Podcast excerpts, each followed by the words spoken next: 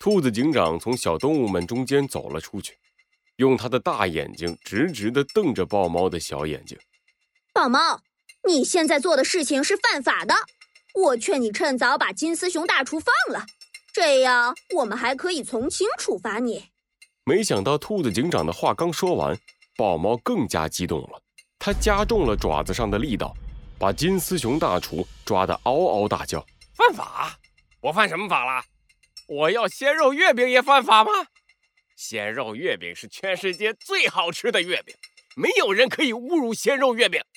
如果你们今天不把鲜肉月饼给我，我就不睡觉了。我一直在这站着，这只小金丝熊也别想睡觉了。哼，你等着！兔子警长丢下一句话，然后带着严肃的表情走到了小鸡墩墩身边。小鸡墩墩，看来我们的谈判已经失败了。罪恶藏在谜题之下，真相就在推理之后。猴子警长探案记，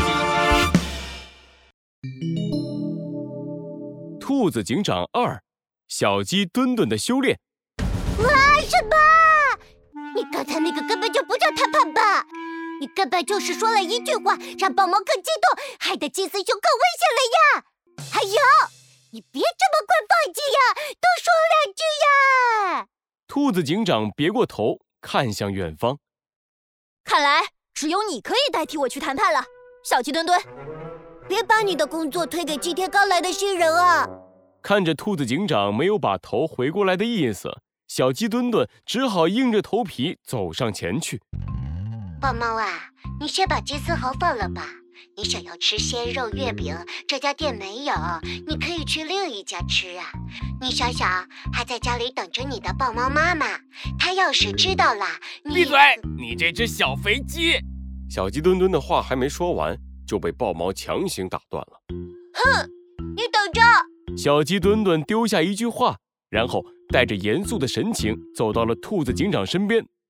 兔子警长。谈判失败啦，全是因为这只豹猫太可恶啦！看来是没办法用谈判这种温和的办法解决了。兔子警长开始在原地做起了热身运动。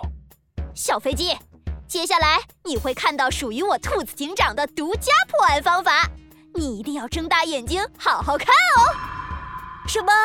居然这么快就可以看到兔子警长的独家破案法了？小鸡墩墩的眼睛冒出了星星，我一定会好好看，好好学习的。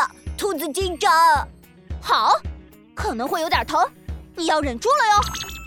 呃，有点疼，等等等等，兔子警长，你要干什么？兔子警长抓起小鸡墩墩，然后摆出了一个投球的姿势。嘿，去吧，小鸡飞弹！Oh my chicken！小鸡墩墩拖着它西瓜一样大的肚子，在空中画出了一道漂亮的弧线，重重地砸在了豹猫的脑门上。哎呀！豹猫被砸晕了。兔子警长过来扶起金丝熊，对小鸡墩墩比出了一个大拇指。你干得真棒，小鸡墩墩！现在你应该记住我的破案方法了，这就是兔子警长流强行破案法。我可是警队里应对暴力事件的专家哦。现在躺在地上的小鸡墩墩脑子里不断回想着猴子警长说的一句话，和他嘴角边一丝若隐若现的笑容。小鸡墩墩，现在正是让你锻炼的好机会。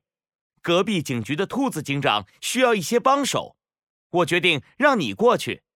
兔子警长可是我的前辈，你可以在兔子警长身上。学到和我不一样的破案方法哦！可恶的猴子警长！